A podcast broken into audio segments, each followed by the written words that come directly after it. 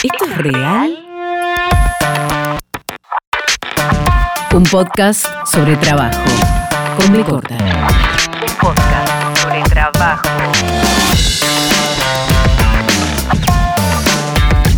Episodio Entrar por el cupo.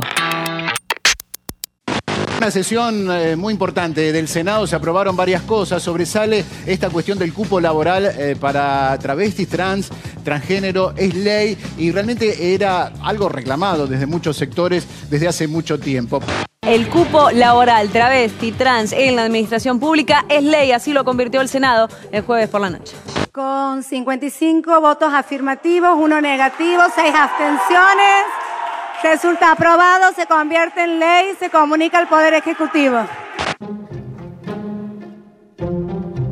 Si bien la lucha por los derechos laborales y los diversos reclamos que aún hoy el colectivo sigue sosteniendo, fueron la pandemia y el aislamiento quienes terminaron de evidenciar las condiciones de desigualdad. Muchas personas no podían salir a trabajar siendo su única fuente de ingresos la ganancia del día. Por esto mismo, tantas otras debían salir de todas formas, arriesgando su salud, exponiéndose a la policía y recibiendo multas. Todo esto agilizó esta urgencia que estaba agendada desde el año 2015, cuando se sanciona la ley de Diana Zacayán de alcance provincial, que no se reglamentó sino hasta diciembre del 2019. En el año 2020, ya en medio de la pandemia, se lanza un decreto para, en el 2021, aprobar la ley de cupo laboral trans a nivel nacional. Y cuando empieza la pandemia y una semana antes, y eso cualquiera que lo haya rastreado sabe cómo vino, toda la demanda de la vulnerabilidad y la exclusión de travestis y trans. La pandemia afectó especialmente a travestis y trans y manifestó esto que decíamos, que hay una desigualdad estructural social que se manifieste y no tiene, no tiene que ver con el documento.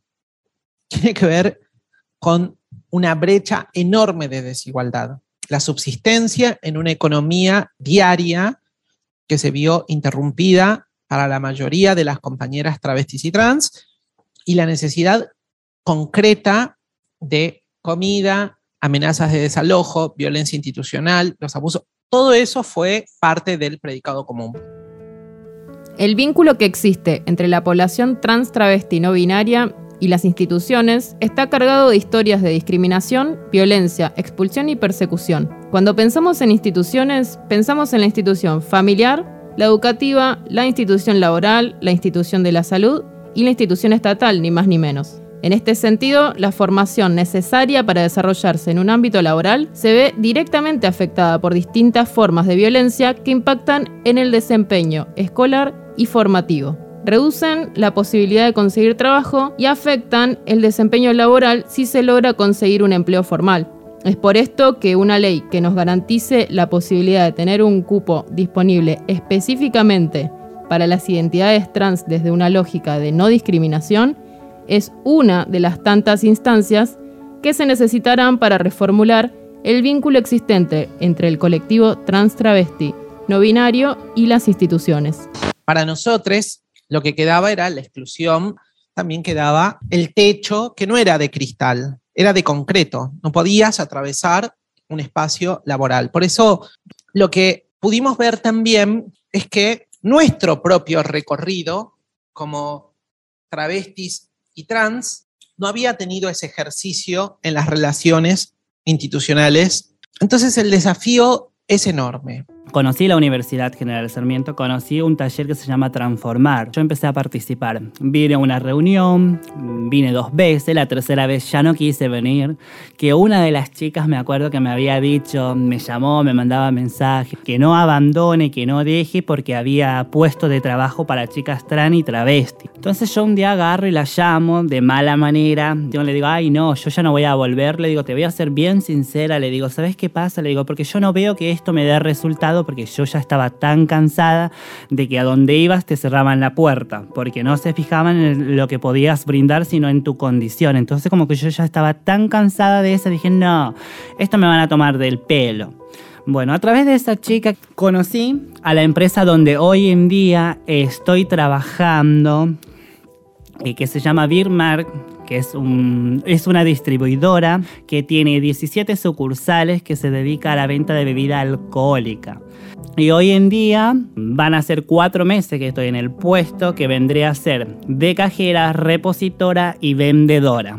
Soy la primera chica trans y travesti de ocupar un puesto en, en las sucursales.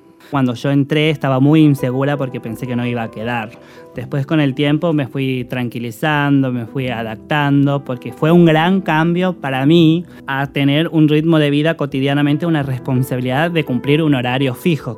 Y al no estar acostumbrada se me hizo un poco difícil. Si yo lo estoy viviendo de esta manera, creo que muchas chicas también podrían llegar a vivir esta experiencia de vida. Siempre me gustaría tener un puesto de trabajo digno, tener obra social, tener una jubilación digna, o sea, llevar una vida digna, digamos. Al tener un trabajo en blanco te asegura cotidianamente muchísimas cosas. No estar dependiendo si tengo dos mil, tres mil pesos, si yo gasto esto, como hoy, no como mañana. Estás cotidianamente como en un balanceo que no sabes, que en sí no es una vida, porque no estás viviendo mentalmente, es algo que te desgasta mucho. Y con esto, tener un puesto de trabajo que vos sabes que llega el mes, vos contás con X plata, es diferente.